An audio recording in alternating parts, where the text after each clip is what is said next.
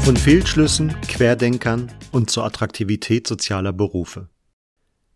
Während meines Studiums in Trier fiel ich genau durch eine Prüfung durch. Aus meiner Sicht lag es natürlich nicht an mir, sondern an meinem Prof. Im weiteren Verlauf meines Psychologiestudiums ahnte ich dann, dass meine Ursachensuche einem üblichen Fehlschluss unterlag, dem sogenannten fundamentalen Attributionsfehler. Die ehrliche Reflexion des eigenen Handelns ist eine heikle Sache. Dadurch entsteht eine spezielle Art und Weise, Erfolge und Misserfolge sich selbst und anderen zuzuschreiben, also zu attribuieren. Haben wir Misserfolge, suchen wir die Gründe gern bei anderen. Hat man, wie ich, eine Prüfung vermasselt, lag es an unfair gestellten Fragen oder pingeligen Bewertungen. Ganz anders bei den Erfolgen. Erfolge sind natürlich allein den eigenen brillanten Fähigkeiten zuzuschreiben. Ähnliches ereignet sich im Arbeitsleben. Lösen Mitarbeiter erfolgreich ihre Aufgaben, sieht die Führungskraft ihre Führungskompetenz am Werk. Sind Mitarbeiter erfolglos, vermutet die Führungskraft, dass ihre verständlichen Vorgaben vernachlässigt wurden. Interessanterweise werden die Erfolge von Mitmenschen eher umgekehrt bewertet. Deren Erfolge sind den günstigen Umständen geschuldet und deren Misserfolge liegen in deren individuellen Schwächen begründet. Solch eine rosarote Sicht auf die eigenen Fähigkeiten und die tendenzielle Abwertung der Fähigkeiten anderer hat einen psychologischen Mehrwert. Es fördert das Selbstbewusstsein und hilft mit Niederlagen umzugehen. Bei depressiven Menschen ist es genau umgekehrt. Sie sehen Misserfolge in ihren unzulänglichen Fähigkeiten begründet und alles Gelingen halten sie für pures Glück. Mein Dozent, der damals im ersten Anlauf meine improvisierten Antworten nicht zu schätzen wusste, hieß übrigens Günter Krampen. Vom Professor Krampen las ich kürzlich einen sehr spannenden Artikel. In diesem analysierte er Personen mit Verschwörungsmentalitäten.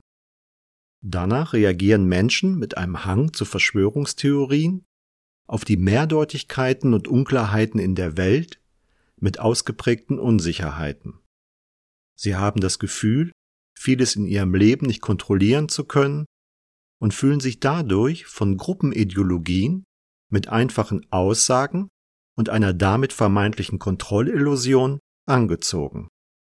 Erlebte Unsicherheiten und gefühlte Kontrolllosigkeit über das eigene Leben führen zu Ängsten welche oft mit Wut und Aggressivität kompensiert werden. Hinzu kommen gedankliche Verzerrungen und Ausblendungen von wissenschaftlichen Erkenntnissen. Nicht zuletzt teilen Personen mit Verschwörungsmentalitäten einen Hang zur Autokratie bis hin zu Extremismus und eine Sehnsucht nach Einzigartigkeit. Eine Lösung der Pandemie zu begegnen liegt in Verschwörungsideen, eine andere konstruktive Lösung zeigen täglich die Beschäftigten im Sozial-, Bildungs- und Gesundheitswesen. Ohne sie würde unser gesellschaftliches Leben nicht funktionieren. Allein in diakonischen Einrichtungen sind fast 600.000 Mitarbeiter beschäftigt und über 700.000 Ehrenamtliche unterstützen diese Arbeit. Über 10 Millionen Menschen nutzen jährlich diakonische Angebote, wie etwa Schwangerschaftsberatung, Jugendhilfe, Familienhilfe, Regel- und Förderschulen, psychosoziale Beratungsangebote, Kitas, Suchthilfe, Behindertenhilfe, psychiatrische Angebote, Krankenhilfe, Altenhilfe oder Sterbebegleitung. Wir alle sind in unserem Leben auf die Beschäftigten im Sozial-, Bildungs- und Gesundheitswesen angewiesen. Sie leisten täglich einen unersetzlichen Beitrag dazu, dass wir ein gutes Leben führen und in schwierigen Lebenssituationen Unterstützung haben. Leider werden diese Berufe wegen ihrer vermeintlich geringen wirtschaftlichen Bedeutung oft übersehen. Dem möchten wir als Fachhochschule der Diakonie etwas entgegensetzen, indem wir Menschen aus und für diese beruflichen Felder akademisch qualifizieren und indem wir die Aktion Take Care zur Attraktivität sozialer Berufe unseres Gesellschafters der Diakonie Deutschland unterstützen.